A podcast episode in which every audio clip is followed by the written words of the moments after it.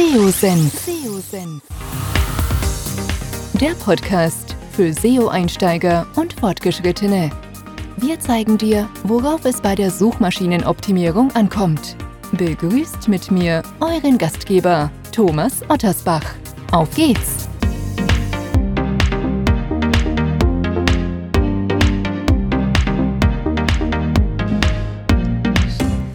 Ja, ich darf euch recht herzlich zu einer weiteren Podcast-Episode willkommen heißen. Bevor es mit dem Podcast weitergeht, möchte ich euch die Content Suite von PageRangers vorstellen.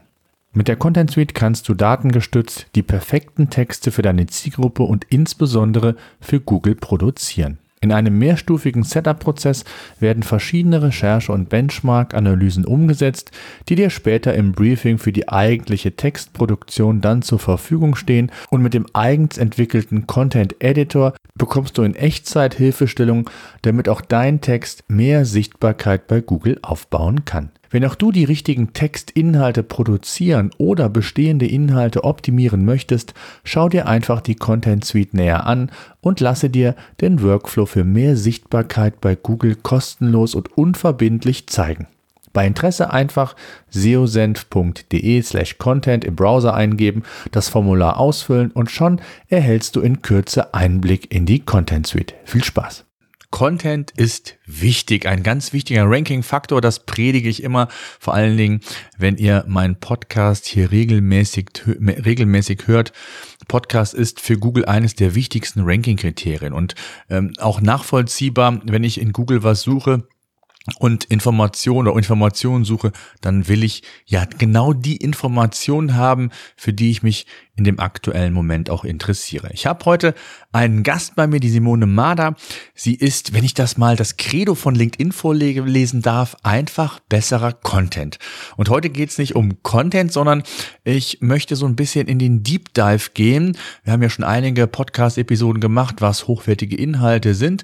Heute wollen wir so ein bisschen uns um Headlines kümmern. Was ist die richtige Headline? Nicht nur aus Nutzersicht, nicht nur aus SEO-Sicht, sondern wir wollen eben genau darüber heute intensiv sprechen. Und bevor wir das tun, Simone, schön, dass du Zeit gefunden hast. Stell dich doch kurz unseren Zuhörern vor. Wer bist du und was machst du ganz genau?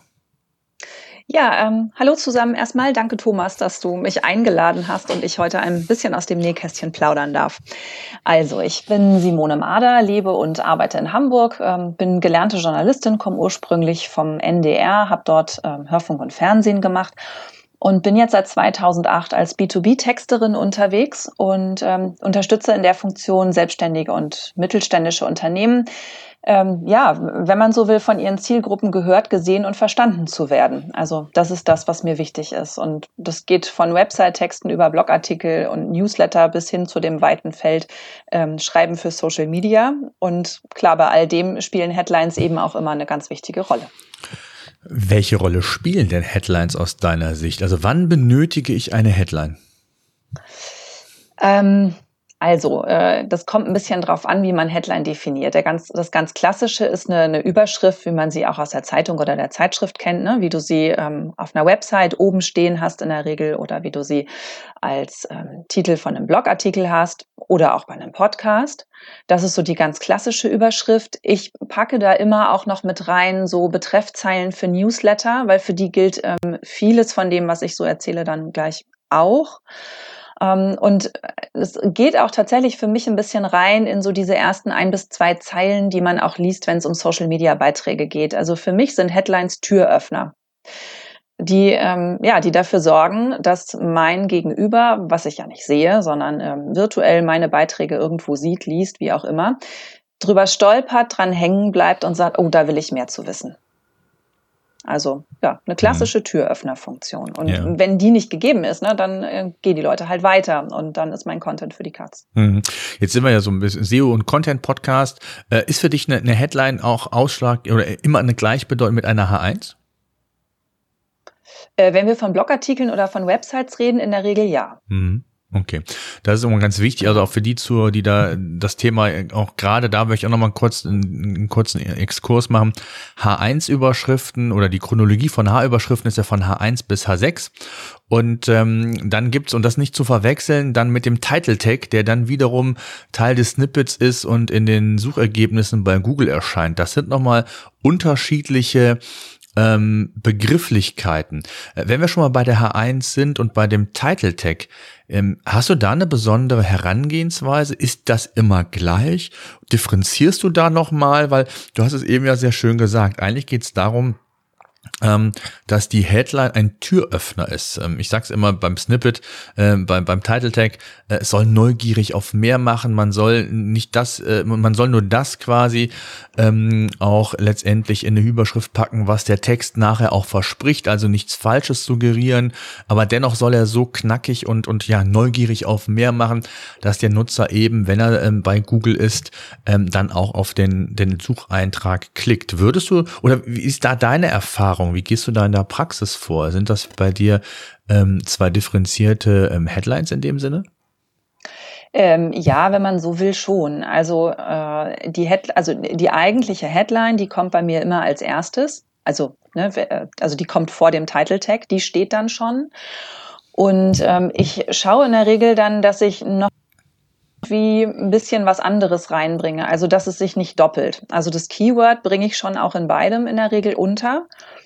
Mm, aber ich gucke eben tatsächlich, dass ähm, im Title Tag noch mal ein bisschen was anderes auftaucht. Vielleicht ein regionaler Bezug oder so. Also je nachdem, worum es halt geht und was an der Stelle wichtig ist. Aber es ist nicht eins zu eins ähm, wiederholt. Hm. Was muss überhaupt oder was, was zeichnet eine gute Headline aus? Also was ist inhaltlich die Headline, wo du sagst, die passt auch wirklich zu meinem Text, damit bin ich zufrieden. Worauf achtest du da? Mhm. Ähm, also die braucht eine bestimmte Länge oder besser gesagt Kürze. Also die muss schnell verstanden werden. Also ich würde mal sagen, so nach den ersten drei Wörtern sollte man schon begriffen haben, worum es hier geht, relativ schnell. Ähm, also kurz und prägnant muss sie sein. Und was ich ganz wichtig finde, ist, dass sie ähm, inhaltlich in den Text reinzieht, und zwar so, dass dann die Erwartung, die ich als Leserin habe oder als Leser, ähm, dass die auch erfüllt wird. Also natürlich soll sie ein Eyecatcher sein und die Leute abholen, aber sie darf eben keine falschen Erwartungen wecken, sondern für mich ist es ganz wichtig, dass so die Kernaussage dessen, was im Text ähm, vorkommt, dass das schon mal in der, in der Überschrift abgedeckt wird. Also kein Clickbaiting. Also ne, mhm. ne, irgendwelche, irgendwelche wilden Überschriften texten und hinterher kommt irgendwas ganz anderes und die Leute sind enttäuscht. Weil das sendet dann, wenn die schnell abspringen und sagen, oh, ist ja doof, sendet natürlich auch die falschen Signale an Google. Mhm, absolut. Was würdest du denn sagen, in welchen Art von Texten braucht man überhaupt knackige und, und aussagekräftige Headlines? Ähm, was würde, wie differenzierst du da grundsätzlich? Ähm, naja, es kommt ein bisschen drauf an. Also Headline ist für mich ja nicht nur die H1, sondern mhm. ich strukturiere den Text ja auch mit Zwischenheadlines. Mhm. Also überall da, wo ich was Längeres schreibe im Grunde und wo ich Anker fürs Auge brauche. Also Headlines sind ja nicht nur was zum Lesen, was Inhalt vermitteln soll, sondern die geben dem Text eben auch optisch eine Struktur, so dass es mir, wenn ich am Handy oder am Laptop sitze oder so, ähm, einfach leichter macht, einen Text zu erfassen. Also überall da, wo es länger wird, brauche ich im Zweifel auch noch zusätzliche Zwischenheadlines und ansonsten braucht so ziemlich jedes Stückchen Content irgendwie eine Überschrift oder was, was einleitet. Hm, was man auch so ein bisschen als, als Headline manchmal verstehen kann, wenn man will, ähm, wenn ich jetzt so Instagram-Beiträge zum Beispiel vor Augen habe. Da gibt's ja durchaus auch welche, die kommen einfach mit einer Kachel mit Text aus. Auch da ist das für mich dann, hat das äh, die Qualität einer Überschrift und funktioniert vom Prinzip her eigentlich ganz ähnlich. Nur sind da dann die SEO-Aspekte nicht relevant. Hm. Was würdest du denn sagen, genau das eben angedeutet, also das, was ich eben auch meinte mit H1 bis H6, das heißt die Struktur eines Texts mhm. ist extrem wichtig. Ich nenne das immer sehr gerne so das Tageszeitungsprinzip, ne, dass ich mir die Überschriften anschaue, wenn ich ein, mich für ein bestimmtes Thema interessiere und wenn dann Subheadlines sind, dann schaue ich mir an, was sind so Überschriften, zu denen ich Interesse habe, was, was, was mich interessiert und wo ich äh, die Information vermute, äh, nach der ich suche.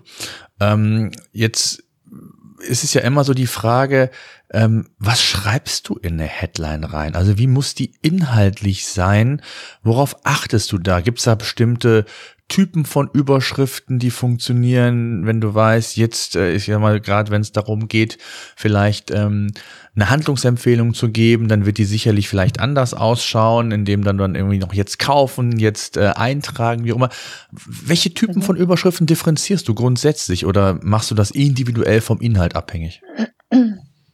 Also ja, das mache ich vom Inhalt abhängig. Dazu muss ich sagen, ich gehöre zu denen, die die Headline tatsächlich eher zum Schluss schreiben. Ähm, also ich glaube, es gibt so zwei Lager von Textern. Die einen schreiben sie zuerst, die anderen schreiben sie zum Schluss. Ich gehöre zu denen, die das wirklich als letztes machen. Ähm, für mich kommt als erstes mal der Text. Also da werden die Gedanken sortiert, da wird ein roter Faden erstellt und die H1, die kommt wirklich äh, ganz, hin, ganz am Ende. Und auch die, die Zwischenheadlines teilweise auch. Kommt ein bisschen drauf an. Aber es gibt äh, natürlich so ein Schwung von, von Headline-Typen, die eigentlich immer funktionieren. Da ist immer so ein bisschen das Problem, das sehe ich bei Kunden häufig, die scheuen sich dann davor, diese, diese, diese Formeln dazu zu benutzen, weil sie dann denken, hm, die klingen alle gleich. Das tun sie tatsächlich manchmal auch ein bisschen. Nichtsdestotrotz funktionieren sie. Also ähm, ich kann ja mal ein paar Beispiele nennen. Es gibt äh, die Möglichkeit, dass du ganz gezielt Aufmerksamkeit erregst. Da kommt dann sowas wie, diese sechs Tipps hat dir garantiert noch keiner gegeben.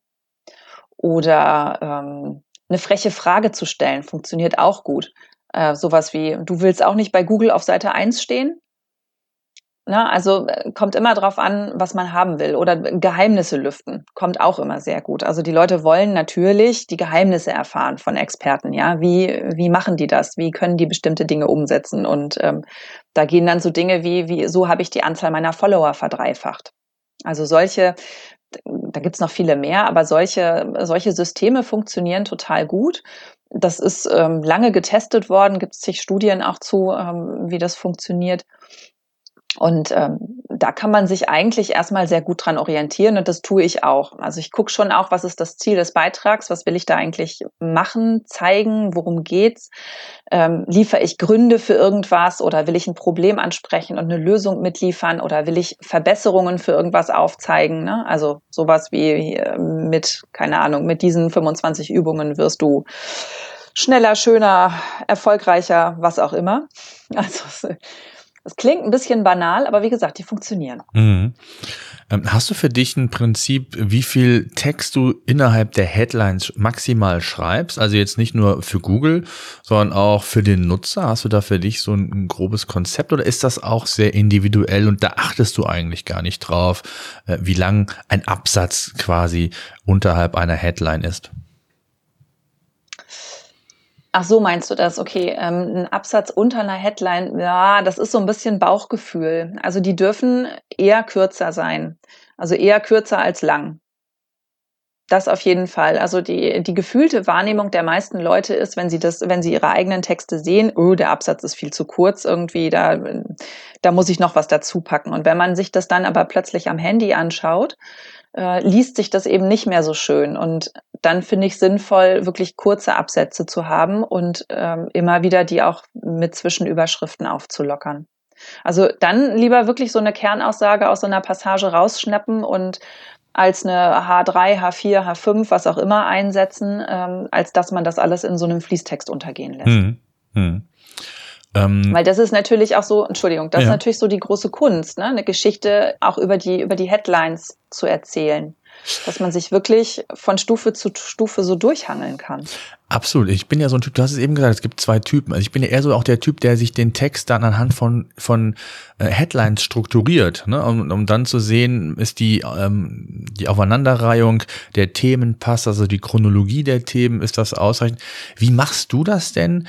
Ähm, oder was für einen Tipp hast du, wenn du eben nicht nach Headlines vorgehst, sondern erst einfach mal den Text schreibst, du kennst das Content-Ziel äh, und wie strukturierst du dann deinen Text? Ist ja eine, also zumindest für mich jetzt eine völlig andere Herangehensweise. Also ich mache das mal so, mal so. Es, äh, nur die H1 ist die, die ich quasi als letztes schreibe. Okay. Ähm, bei den anderen ist es genau. Also da ist entweder mache ich das so wie du oder aber wenn ich den Text tatsächlich erstmal runterschreibe, auch das kommt vor ähm, dann sehe ich aber schon automatisch, das kommt, glaube ich, auch mit der Erfahrung einfach, ähm, dann sehe ich schon, welche Gedanken an welcher Stelle wichtig sind, wo vielleicht die Reihenfolge nochmal geändert werden muss. Und dann ziehe ich mir wirklich aus dem Fließtext so meine Aussagen raus und äh, packe die in die Headlines, in die Zwischenheadlines. Hm, okay, alles klar. Das Aber heißt, das, hm. ich mache das halt auch schon lang. Ne? Ja, ja, also klar. Das ist dann einfach auch eine Erfahrungsfrage. Ja, ja, absolut. Es gibt ja ganz viele, die, die, die das eben noch nicht wissen. Ne? Da gibt es ja immer unterschiedliche Typen. Deswegen genau. finde ich es so spannend, ähm, wie du dann rangehst und was so deine Tipps sind, wie du einen guten Text strukturierst. Und, und äh, das, das war eigentlich so der, der Grund meiner Frage auch, genau. Ja. Also sinnvoll finde ich es für, für die meisten, die jetzt die nicht Profitexter sind, finde ich es wirklich sinnvoll, das so zu machen, wie du es eben schon skizziert hast. Also wirklich sich anhand solcher Zwischenheadlines eine Struktur zu überlegen. Weil dann merkt man auch schon, ob man sich irgendwo vergaloppiert, ob man vielleicht zu viele Gedanken im Text hat und abschweift und sowas. Ähm, das ist schon sehr sinnvoll, das so zu machen. Hm. Gibt es eine bestimmte äh, ich sag mal, einen bestimmten Aufbau? Also wie baust du Headlines auf oder wie ist die Länge? Achtest du da besonders drauf, knackige Headlines nur zu nehmen? Oder du hast eben gesagt, äh, dass für dich auch ähm, wichtige Keywords in die Headline gehören. Ähm, wie gehst du da vor? Mhm. Das kommt so ein bisschen auch auf die Keywords an. Also wenn ich jetzt einen Longtail habe und es ist sehr lang, dann wird das natürlich schwierig, da eine super kurze Headline draus zu machen. Mhm. Ähm, da muss man ein bisschen schauen. Ich bin da jetzt auch tatsächlich nicht so dogmatisch ähm, und sage immer, na ja, so kurz wie möglich, so lang wie nötig. Also ich habe einen sehr, sehr erfolgreichen Blogartikel, da geht es um ähm, äh, Abwesenheitsnotizen. Und die Headline ist relativ lang, also im Vergleich zu vielen anderen. Und trotzdem hat der aber äh, eine gute Klickrate und äh, rankt immer wieder super gut. Also deswegen, man kann das auch gar nicht so sagen, dass eine lange Überschrift jetzt irgendwie schlecht wäre oder eine kurze besser. Was halt hilft, ist, dass eine kurze Headline es dem Leser einfacher macht, sie zu erfassen. Das ist halt einfach so. Also mhm. online muss es schnell gehen. Und ähm, da ist eben entscheidend, dass ich sie gut verstehen kann. Aber wenn, der, wenn die Headline gut verständlich ist, darf sie auch länger sein. Würdest du das auch grundsätzlich sehen? Also ich sag mal, ich weiß nicht, wie tief du da dann in, in, in die Analyse reingehst. Wenn man das jetzt mal aufs mobile Device projiziert, das heißt, äh, je nachdem, welche Zielgruppe ist, für wen du den Text schreibst, ob du sogar weißt, ob das Medium eher mobil gelesen wird, gehst du so tief in die Analyse auch oder bekommst du überhaupt den Einblick, auch so tief in die Analyse zu gehen? Weil das wäre ja theoretisch auch nochmal äh, eine Maßnahme zu sagen, ich weiß, dass, keine Ahnung, 80 Prozent meiner Leser das mobil lesen und dann muss ich vielleicht auch nochmal von der Headline-Gestaltung oder auch Länge vielleicht nochmal anders denken, als wenn das, ich sag mal, umgekehrt wäre. 80 Prozent der Texte, ob es ein, vielleicht bei einem B2B-Unternehmen, wo auch immer, das vielleicht über den mhm. Desktop mhm. lesen. Ist das auch für dich eine, eine, ein Analysekriterium? Oder ist das zu ähm, tief? Das gegriffen? ist auch ja, nee, das ist schon auch ein Kriterium. Also das finde ich generell wichtig zu wissen, ähm, auch wenn ich, wenn ich einen Text aufbaue, wie auf was Absatzlängen und sowas angeht. Ne? Wie wird das eigentlich konsumiert, was ich da jetzt schreiben soll? Aber das ist kein K.O.-Kriterium. Also wichtig ist tatsächlich erstmal so das Handwerkliche. Also ist die Headline wirklich gut gemacht? Versteht man sofort, worum es da geht? Führt die in den Text rein? Führt die über den, den Teaser gut weiter? Das sind erstmal so die Kriterien für mich. Aber das andere, klar, also wenn jetzt ein Kunde sagt, also unsere, ähm, unsere Leser konsumieren das wirklich nur auf dem Smartphone oder nur in der mobilen Ansicht, dann ist das schon was, was man jetzt nicht irgendwie außer Acht lassen sollte.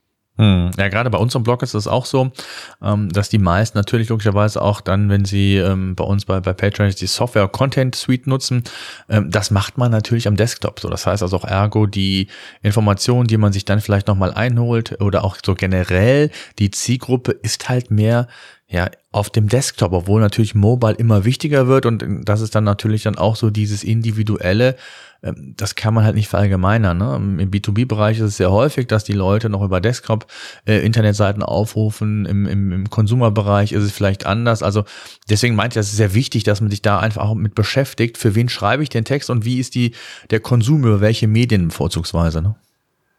Genau. Also und selbst beim B2B ist es unterschiedlich. Also mhm. äh, auch da kann man gar nicht unbedingt sagen, dass die Leute das alles immer nur am Desktop konsumieren. Ja. Ähm, ich habe einen Kunden, der ist aus der Baubranche, der hat gesagt, wir sind hier alle nur noch mit unseren mobilen Geräten unterwegs, auf den Baustellen zum Beispiel. Oder auch wenn, wenn die da dann in ihren Containern sitzen und, ähm, und Sitzungen haben, die, da gibt's keine Laptops mehr, die da aufgeklappt werden. Die sitzen da alle nur noch mit, entweder mit dem Smartphone oder aber normalerweise dann irgendwie mit dem iPad oder sowas in der Richtung. Also die haben dann ihre Tablets da und ne, also da wird schon viel, viel, viel mobil gemacht. Mhm. Wie viel Zeit investierst du in die, in die Hauptheadline? Wenn wir mal bei der H1 bleiben, ähm, können das gleich auch noch dann runterdeklinieren auf die, auf die Subheadlines, aber äh, mein mhm. ähm, Empfinden ist immer, und das weiß ich auch auf vielen Gesprächen, dass man sehr viel Wert und sehr viel Zeit in den Haupttext investiert und dann sehr häufig, und das, das sehen wir dann zum Beispiel auch an den Titeltext, ähm, dass man sich dann nicht ausreichend Zeit nimmt, um wirklich eine gute, knackige Headline zu formulieren, die genau das eben, was du eben anfangs meintest, Türöffner ist, neugierig machen auf mehr, was dahinter steckt quasi macht. Wie viel Zeit investierst du da und wie wichtig ist dir das? Also in Minuten kann ich es gar nicht sagen, ehrlich gesagt, aber ich investiere tatsächlich recht viel Zeit in die ähm, H1-Headline. Das ist auch der Grund, warum ich die zum Schluss schreibe. Und mhm. ähm, es ist auch nicht so, dass ich hier sitze und dann macht es Bing und ähm, ich sprühe Funken wie bei Wiki. Und dann habe ich sie, sondern ich habe hier teilweise 10, 15, 20 Varianten und die die gehe ich immer wieder durch und versuche für den, für die Sprache, die da drin ist und für den Inhalt ein Gefühl zu kriegen, mm, bis ich irgendwann so weiß, okay, das ist sie jetzt. Aber das kann dauern. Also da schiebe ich immer wieder hin und her. Dann wird hier nochmal ein bisschen gebastelt. Dann gucke ich, geht das mit einer Alliteration besser oder ähm, gibt es irgendwie einen, einen, lustigen Spruch, den man abwandeln kann, den man in dem Zusammenhang benutzen darf. Da gibt es einfach wahnsinnig viele Möglichkeiten und ähm, ich finde das schon wichtig, auch tatsächlich sich die Zeit zu nehmen, weil wie gesagt, also die Headline ist das, das Element, was uns überhaupt erst zu den Lesern bringt oder beziehungsweise die Leser zu uns führt dann. Ne? Und äh, wenn ich da jetzt drei Stunden, vier Stunden, fünf Stunden an einem Blogartikel geschrieben habe und ich schluder in zwei Minuten eine Headline hin, das kann halt nach hinten losgehen. Also tut hm. es, glaube ich, auch häufig. Hm. Was würdest du sagen, das ist, dass, ja. du hast ja eben schon mal so ein paar Erfolgsfaktoren von, von Headlines gesagt, deine sieben Geheimnisse oder wusstest du bereits das? Was sind noch so mhm. weitere Tipps? Wie sieht's mit Fragen aus? Macht es Sinn, aus deiner Sicht Fragen in der Headline zu nehmen? Oder hast du sonst noch Tipps, wo du sagst, darauf kann man achten? Gerade wenn man noch nicht so tief im Thema ist und so der Profi ist wie du, äh, um wirklich auch gute Headlines zu bauen. Ähm, Fragen finde ich teilweise schwierig. Ich weiß, daran scheiden sich so die Textergeister, ähm, weil es halt immer sein kann, dass ich eine Frage stelle und der andere sagt nö. Und dann ist das Thema durch. Also ja, dann habe okay. ich keine ja. Neugier mhm. geweckt. Ne? Also das kann relativ schnell nach hinten losgehen. Wenn es eine offene Frage ist, ist das einfacher. Aber ich würde mich eher ähm, ich würde mich eher an den, an den klassischen Geschichten orientieren, was ich vorhin erzählt habe schon. Also so ein Geheimnis lüften oder einen Grund für etwas liefern oder ähm, ja, also eine freche Frage stellen. Klar, habe ich vorhin gesagt, das kann man natürlich auch machen, dann ist es aber mehr mit einem Augenzwinkern. Also solche Sachen gehen auf jeden Fall sehr gut. Mm, ansonsten ist mein Tipp tatsächlich auch mal zu gucken bei den eigenen Beiträgen, welche werden denn oder wurden denn bisher überhaupt gut geklickt? Also was sind denn so meine, meine eigenen Erfolgsgeheimnisse bisher gewesen, von denen ich vielleicht noch gar nichts weiß? Also tatsächlich mal die eigenen Blogartikel oder Podcast-Episoden auch ähm, mal analysieren und gucken, okay, was waren da die Headlines? Was man manchmal auch machen kann, sind AB-Tests. Das funktioniert jetzt bei Blogartikeln nicht so gut. Das funktioniert bei Newslettern. Also da mal zu testen auch welche, welche Headlines werden da vielleicht auch besser angenommen, beziehungsweise ähm, die, die Betreffzeilen, also was wird häufiger geöffnet oder was wird nicht so häufig geöffnet oder auch innerhalb des News, News, Newsletters zu gucken. Ähm, nach Headline XY haben die Leute geklickt oder haben sie eben nicht so gut geklickt. Also da kann man, kann man auch gut testen. Ansonsten ist es wirklich viel Übung. Hm. Also schreiben, schreiben, schreiben, schreiben. Mhm. Wie wichtig ist, ähm, gerade jetzt ähm, gibt es ja die Möglichkeiten, auch zum Beispiel Markups äh, in, in Überschriften zu bringen oder beziehungsweise in Fragen. Ne? Also bei dem Thema noch nochmal, um mhm. den, die Brücke nochmal zum SEO zu kriegen, ähm, vielleicht ja, würde ich das nochmal ergänzen, zu sagen, Fragen, ja, kann ich nachvollziehen, was du sagst. Auf der anderen Seite, glaube ich, ist auch so ein Stück weit natürlich davon abhängig, um was für ein Typ Artikel es sich handelt. Wenn es so ein Ratgeberartikel ist, dann sind, glaube ich, Fragen immer ganz gut. Vor allen Dingen dann mit dem FAQ-Markup, was ich ja von, ähm, was ich ja integrieren kann, wo ich Google noch so ein paar Hinweise geben kann und wo ich auch, ich sag mal, noch meine ähm, Präsentation in den, in den Google-Suchergebnisseiten mit erweitern kann. Ähm, wie intensiv achtest du auf solche Themen? Ist für dich wirklich erstmal nur, und das ist auch eine ganz spannende Frage, achtest du irgendwie schon auf SEO-Themen oder ist es für dich erstmal absolut der Fokus Content-Ziel? Was sind meine Zielgruppe? Und dann wird das nochmal so nachjustiert oder wie ist da so dein, deine Vorgehensweise? Und wie, wie viel SEO hast du überhaupt als Texterin im Blick? Weil ich weiß, vielen Textern ist natürlich so das Thema SEO teilweise ein Dorn im Auge. Da hast es eben gesagt, äh, nehme ich eine, Über, eine, eine Frage in eine Überschrift, passt das überhaupt? Ne? Beantwortet der Nutzer das äh, vielleicht auch, auch völlig anders oder kann ich das verallgemeinern? Und, und dann das Thema Keywords, ähm, wir, wir SEOs, sage ich mal, suggerieren ja immer, ähm, dass man möglichst das Hauptkeyword in die, äh, an den Anfang stellen sollte. Aber wenn man dann irgendeine Formulierung oder eine Headline gebaut hat, die sich aber irgendwie anders anhört, wo das Keyword eben nicht vorne ist, wie wichtig ist mhm. dir das Thema überhaupt und was sind so deine Erfahrungen auch aus den letzten Jahren? Also meine Erfahrung aus den letzten Jahren ist erstmal, dass man es nicht zu dogmatisch sehen sollte. Ähm, was so Dinge angeht, wie macht das Keyword nach ganz vorne oder äh, benutzt irgendwie äh, bestimmte Begriffe, die da jetzt rein sollen, wie jetzt oder hier oder ne, so mhm. diese alles, was so ein bisschen auch in Call, Richtung Call to Action geht. Also das würde ich jetzt mal nicht überbewerten. Die Frage ist einfach wirklich, mh, hm, was ist das Ziel des Beitrags, was will ich damit erreichen. Das ist erstmal das für mich das ganz entscheidende Kriterium. Und natürlich bringt mir das aber nichts, wenn ich, ähm, wenn ich dann das so geschrieben habe, dass das für Google, also oder dass das den Kriterien, die die Suchmaschinen wie Google irgendwie ansetzen, wenn es denen nicht entspricht. Von daher Nachjustieren würde ich das nicht nennen. Ähm, ich bin schon eine von denen, die durchaus viel Wert auf SEO-Kriterien legt. Also ähm, das ist mir schon wichtig. Aber das heißt, machst du auch eine Keyword-Recherche so dann auch, wo du dann auch schaust, ja. ähm, welche Keywords sind dann für welche Headline beispielsweise relevant in dem Zusammenhang.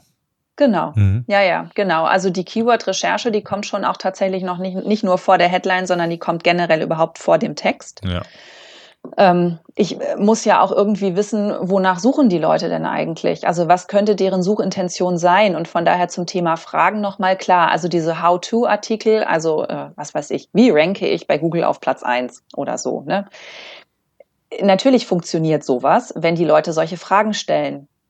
Aber jetzt zu sagen, deswegen funktionieren Fragen in Headlines immer, so geht's halt nicht.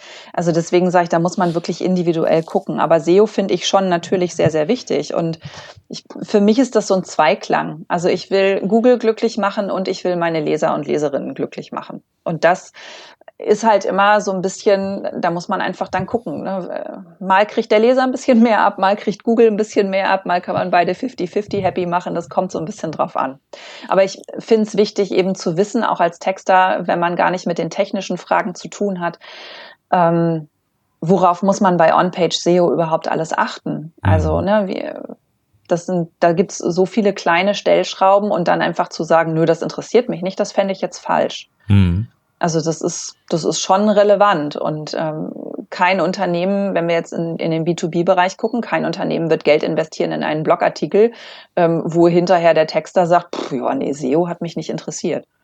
Ich habe jetzt einfach mal geschrieben, was ich schick finde. Mhm. Also ich glaube, das kann es nicht sein, sondern das Ziel ist natürlich gefunden zu werden und ähm, zu den Inhalten, die die Leute eben dann auch wirklich lesen wollen. Mhm. Was würdest du sagen, wie gut kann man oder sollte man oder vielleicht auch nicht auch das Thema so Emotionen in Headlines unterbringen. Wie wichtig ist dir das? Oder ist das eher darauf fokussiert, dann auf die jeweiligen Absätze unterhalb den Headlines? Also wie würdest du das Thema sehen, was ja oft immer wieder genommen wird? Ja, du musst den, den Nutzer fesseln, du musst ihn ähm, ja Emotionen bieten, wenn das in irgendeiner Art und Weise geht, damit er dann auch weiter den Text liest. Wie wichtig ist dir das? Oder kann man das überhaupt in, in oder sollte man das überhaupt in, in Headlines irgendwie unterbringen? Also Emotionen sind grundsätzlich wichtig. Ne? Ähm, das ist jetzt nicht nur auf die Headlines bezogen. Ja. Es schadet auf jeden Fall nicht. Also man muss jetzt aber auch nicht krampfhaft äh, versuchen, irgendwas drin unterzubringen, was nicht da ist. Also wenn ich einen Leitfaden habe, in dem ich was erkläre, wie was funktioniert, dann muss ich den nicht super emotional verkaufen. Mhm. Na, also das, äh, ich finde nicht, dass man irgendwo was reinstopfen muss, was nicht zwangsläufig da reingehört. Das mhm. gilt auch für Emotionen. Also man kann Dinge auch sehr nüchtern, sachlich und ähm, neutral abhandeln und trotzdem kann das Thema bei Google gut ranken. Das muss man individuell beurteilen. Mhm, absolut. Ja, das ist ja sehr häufig, wird ja dieses Stichwort Storytelling in den Mund genommen. Ähm, mhm. Ich bin immer ein Typ, der sich, ich habe es eben schon mal gesagt, nach dem Tageszeitungsprinzip mir dann gerade bei holistischeren Inhalten mir sehr gerne das Inhaltsverzeichnis anschaue und, und, und schaue, ob die Themen, die für mich in dem Zusammenhang relevant sind, quasi in dem Inhaltsverzeichnis abgebildet sind und ob ich dann tiefer eintauchen möchte. Ähm, ist das auch eine Herangehensweise, wo du sehr darauf achtest, dass das wirklich eine gewisse Struktur hat, dass man auch über das Inhaltsverzeichnis, wir sprechen ja da auch Table of Contents in, in, in dem Zusammenhang sehr häufig, wo dann auch die mhm. Inhaltsverzeichnisse oder die Headlines ähm, entsprechend mit Ankern versehen sind und wo man dann per Knopfdruck auf das Inhaltsverzeichnis an die Stelle ähm, quasi ähm, weitergeleitet wird, für die man sich gerade interessiert. Wie sieht das da in dem Zusammenhang aus? Also, da muss ich jetzt gestehen, bei meinen eigenen Artikeln bin ich da ein bisschen nachlässig an okay. dieser Stelle. Ja. Ähm, das hat vielleicht aber auch was damit zu tun, dass sie, und nicht nur vielleicht, das hat was damit zu tun, dass die nicht so lang sind. Also, äh, wenn wir von langen reden, also ein langer Artikel hat bei mir 1500, ja, mhm. also bis 1500. Ähm, und aber kurzer? das kann, bitte? Und kurzer Artikel? Kurzer? Ja, wo liegt der so ungefähr? Oh, also, 600, 700. Okay, mhm. ja, okay. Mhm. Ja, ja, also viel, kürzer, viel kürzer wird's dann nicht, ja, aber ja, es wird eben auch nicht wahnsinnig viel länger. Und ähm, wenn ich aber tatsächlich mal wirklich, ein, wie du schon sagst, einen holistischen Artikel zu einem großen Thema schreibe für einen Kunden und der ist dann vielleicht drei, viermal so lang wie meine eigenen, dann finde ich das schon sehr sinnvoll, weil das natürlich ähm, dem Leser, so wie du das schon beschrieben hast, die Möglichkeit gibt zu schauen, äh, schon mal vorab, bevor ich mich da stundenlang durchgescrollt habe, äh, zu gucken, werden da überhaupt die Themen abgedeckt, die mich interessieren. Ich weiß, es gibt von SEO-Seite auch immer mal wieder den Einwand zu sagen, oh, ja, aber vielleicht springen die Leute dann zu schnell ab, weil sie voreilige Schlüsse aus dem Inhaltsverzeichnis ziehen. Mag sein, ich glaube ehrlich gesagt, dann ist das Inhaltsverzeichnis nicht gut genug geschrieben. also ähm, ne, ich denke schon, da muss man ein bisschen gucken, dass wirklich klar wird, was kommt in der einen Passage, was in der nächsten, was in der übernächsten wirklich auf den Tisch ähm, damit sich der Leser eben von Anfang an ein Bild machen kann, passt das für mich oder passt es nicht. Mhm, absolut, ich, ich wüsste genau das Gegenteil. Also ich finde es total wichtig, ein Inhaltsverzeichnis bei einem holistischeren Inhalt, um einfach Struktur, um den Leser auch nicht äh, zu überfluten mit, mit Inhalt. Ne? Also wenn ich das nicht habe mhm. und ich mhm. muss mich erst durch ein 2.000, 3.000, wie, wie viele Wörter auch immer durchboxen, dann, dann fällt mir das einfach viel schwerer. Und ich glaube, das Geheimnis liegt viel mehr darin, das, was du auch gesagt hast, dass ich eine knackige, ähm, Headline habe, die schon sehr viel über diesen Textabschnitt sagt, also wenn wir jetzt mal von der H1 weggehen, ähm, und, und, dann geht's ja auch darum, und, und deswegen bin ich da absolut anderer Meinung, wenn ich dann weiterführende Informationen habe, das heißt mit einer internen Verlinkung den Nutzer dann weiterhin auf meiner Seite lasse, ihm aber vielleicht zu dem Thema die Informationen tiefergehend geben kann, ähm, als ich das vielleicht ähm, sonst machen kann, dann ist das doch eigentlich genau das, was ich erreichen will, weil ich möchte ja, dass der Nutzer sich weiter quasi bei mir auf der Webseite aufhält, Inhalt konsumiert und egal was er dann macht, ob irgendeine Handlungsempfehlung dann der äh, das Ziel ist oder nur zu informieren oder was auch immer, oder? Wie siehst du das?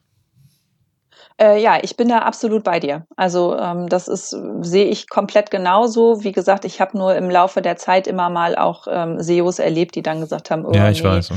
Table of Content wollen wir nicht. Also von daher, ich weiß, es gibt offensichtlich dieses andere Lager, aber ich bin da auch komplett bei dir und finde, ähm, man muss den Leuten einfach so viel wie möglich bieten und sie, ja, ich will nicht sagen bei Laune halten, aber einfach versuchen, sie auf der Seite zu halten und sie mit dem, mit dem zu füttern und ihnen das zu geben, was sie da suchen. Und mhm. da ist eben so ein, so ein Table of Content einfach eine, eine super gute Möglichkeit, um es den Leuten einfach zu machen. Zumal ich ja dann auch noch so den, den, den weiteren positiven Nebeneffekt habe, dass Google, wenn ich das Markup entsprechend gesetzt habe, und das machen ja die meisten Plugins heutzutage ähm, automatisch, dass ich dann noch mit, mit Zeitlinks in, der, in den Google Serbs erscheine. Das heißt, ich kann meine, meine, meine Präsentationsfläche, so nenne ich das immer, äh, bei Google nochmal vergrößern, indem dann meistens drei, vier sogenannte Sitelinks da sind und das sind nicht anderes als die Überschriften aus dem Inhaltsverzeichnis. Und auch selbst wenn ich dann bei Google äh, auf diese Inhaltsverzeichnisse, auf diese Headlines klicke, dann kommt dieser Anchor-Effekt, von dem ich eben sprach, ebenfalls. Das heißt, ich werde direkt an die richtige Stelle weitergeleitet, was ja eigentlich im Sinne, ja nicht nur von Google ist, sondern eigentlich äh, im Sinne auch des, des Autors sein sollte, weil ich genau weiß, dann bekommt der Nutzer auch die Informationen, für die er sich scheinbar in dem Moment auch interessiert hat. Ne? Genau absolut. Mhm. Ähm, lass uns mal vielleicht kurz den Schwenk auch mal, du hast eben schon mal noch mal so andere äh, Instagram, andere Kanäle ähm, genannt. Wie anders würdest du da das Thema Headlines angehen? Oder ist das ähnlich? Also wenn du einen Text geschrieben hast oder Beispiel, bleiben wir bei dem Blogartikel äh, und das Ganze soll dann noch per Social Media, Newsletter, ähm, wie gehst du dann an das Thema Headline ran? Differenzierst du dann nochmal je nach Kanal? Ähm, wie muss man sich das vorstellen? Ähm, genau, ich differenziere auf jeden Fall ähm, nach Kanal. Und ähm, alleine schon deswegen, weil natürlich jeder Kanal auch nochmal unterschiedliche, ähm, ja, kleine innere Kanäle mitbringt sozusagen. Ne? Also ich kann, wenn wir jetzt das Beispiel Instagram nehmen, ich kann was für den Feed machen, äh, ich kann ein Reel drehen, ich kann ähm, eine Story dazu machen. Das wären dann schon mal drei verschiedene Geschichten. Und alle brauchen ja irgendwie äh, so eine Art Headline, also irgendwie so ein, so ein, ja, so, so ein Eye-Catcher, aber eben textlicher Art in der Regel. Und der kann entweder äh, Grafik, also in einer Grafik dargestellt werden, wo dann Text drauf ist, oder aber, wenn da nur ein Bild ist, dann fange ich es auf über die, über die Caption, also über die ersten ein, zwei, drei Zeilen, die mir auf den jeweiligen Social Media Kanälen dann eben angezeigt werden.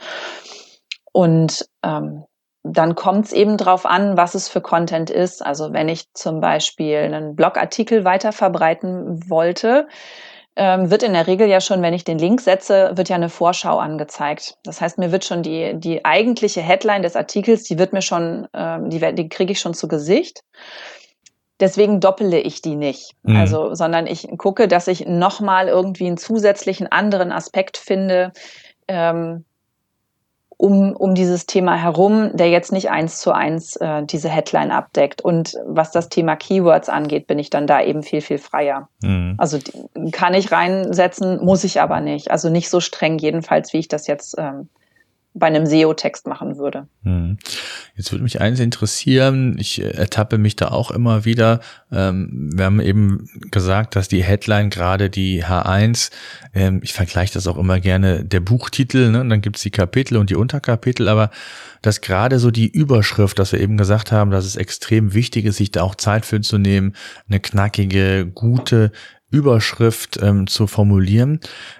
Vielleicht hast du noch den anderen Praxistipp. Wie gehst du vor, wenn du mal, ich sag mal, will nicht sagen eine Blockade hast, aber die die ja Varianten, die du bisher gefunden hast, gar nicht so gefallen. Der Text ist gut und und dann besteht ja die Kunst meines Erachtens darin, wirklich eine eine perfekte ähm, Überschrift zu dem Inhalt zu schaffen.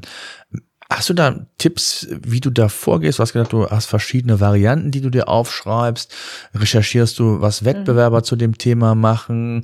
Ähm, wie gehst du da vor, um die wirklich perfekte Headline am Ende des Tages zu bekommen? Und das jetzt nicht unbedingt nur für, für den Blog, sondern so generell. Mhm. Also ja, ich gucke auch, was die Wettbewerber machen. Ähm, das tue ich tatsächlich. Ähm, und dann gibt es eben, also wenn ich wirklich auf dem Schlauch stehe und mir fällt so gar nichts ein, also dann, dann gibt es eben ähm, verschiedene Möglichkeiten, äh, ja, mal zu überlegen, mit was könnte man sich dem annähern. Also Alliterationen habe ich vorhin schon gesagt, das sind also, ne, wenn, wenn die Wörter immer mit dem gleichen Buchstaben anfangen, mhm. so wie Fischers Fritz fischt frische Fische und so. Mhm. Ähm, das ist so eine Möglichkeit. Oder sich zu überlegen, äh, zu überlegen, gibt es zu dem Thema irgendwie einen lustigen Spruch, den jeder kennt, den man abwandeln kann? Oder gibt es einen, vielleicht einen Filmtitel, den ich abwandeln kann als, als ersten Eyecatcher, als Einsteiger? Ähm, da gucke ich nach solchen Sachen halt einfach. Also es müssten irgendwie Dinge sein, die, die den anderen geläufig sind, zum Beispiel, wenn mir so gar nichts einfällt. Und dann sammle ich mir da ganz verschiedene Varianten zusammen und teste eben für mich mal, passt das jetzt zusammen oder klingt das albern oder man darf auch mal rumspinnen. Also das finde ich auch völlig okay. Ähm, wenn einem überhaupt nichts einfällt, finde ich das auch in Ordnung, wenn man einfach sagt, okay, ich spinne mir jetzt erstmal was zurecht und auf ein normales Maß runterdampfen, kann mhm. ich es dann hinterher immer noch. Mhm. Ja? Also da auch keine Angst zu haben, irgendwie äh, Blödsinn zu texten, sondern einfach wirklich frei zu sein und zu sagen, ich schreibe mir das jetzt einfach mal von der Leber runter, alles, was mir irgendwie zu dem Ding einfällt. Ohne mhm. das gleich zu bewerten, weil ich glaube, das, was vielen schwerfällt, ist so ein bisschen die Schere im Kopf. Ist das gut oder ist das nicht gut?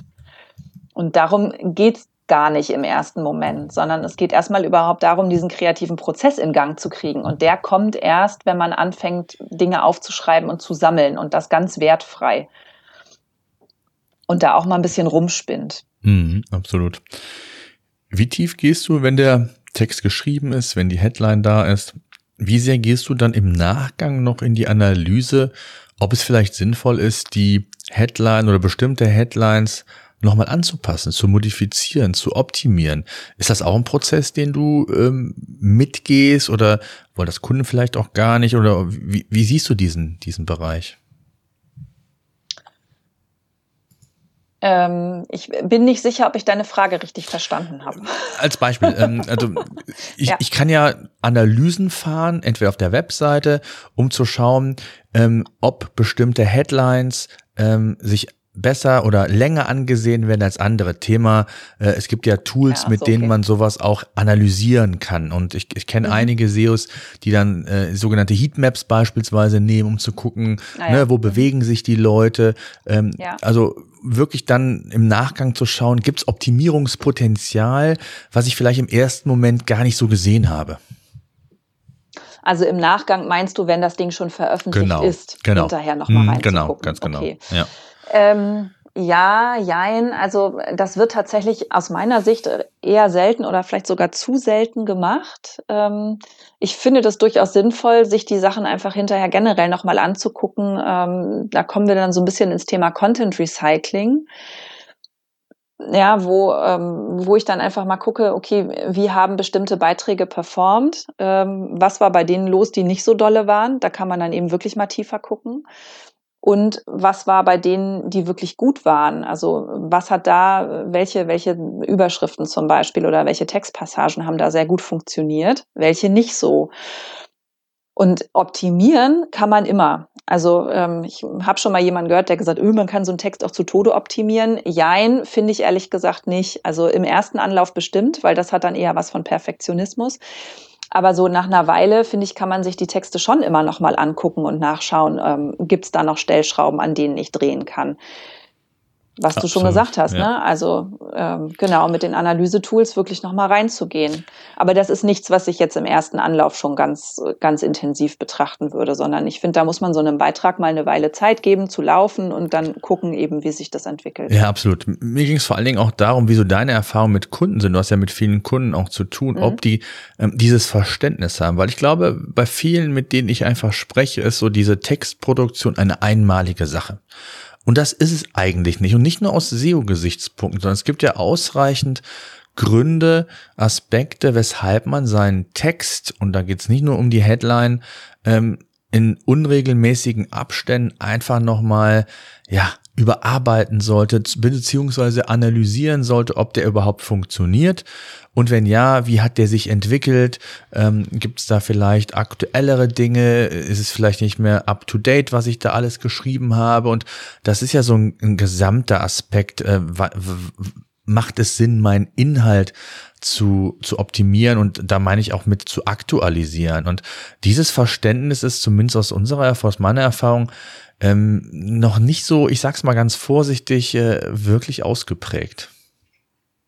Ähm, nee, das würde ich tatsächlich auch so unterschreiben, dass das nicht so ausgeprägt ist. Also das ist ähm, da ist immer noch, das ist so ein bisschen auch wie wenn es um Website-Texte geht, wenn die Website einmal fertig ist, dann ist sie für die Kunden gefühlt fertig. Ja, über Jahre teilweise. Und das ne? ist, ja. Äh, genau, mhm. genau, die ist über Jahre dann erstmal, in, dann kann man die so lassen. Mhm. Und, ja. und ähm, da bin, äh, schrillen bei mir dann immer schon alle Alarmglocken, wo ich dann sage, ah, nee, also die könnt ihr ganz bestimmt nicht so lassen. Die muss regelmäßig angefasst werden, äh, sei es textlich, sei es technisch.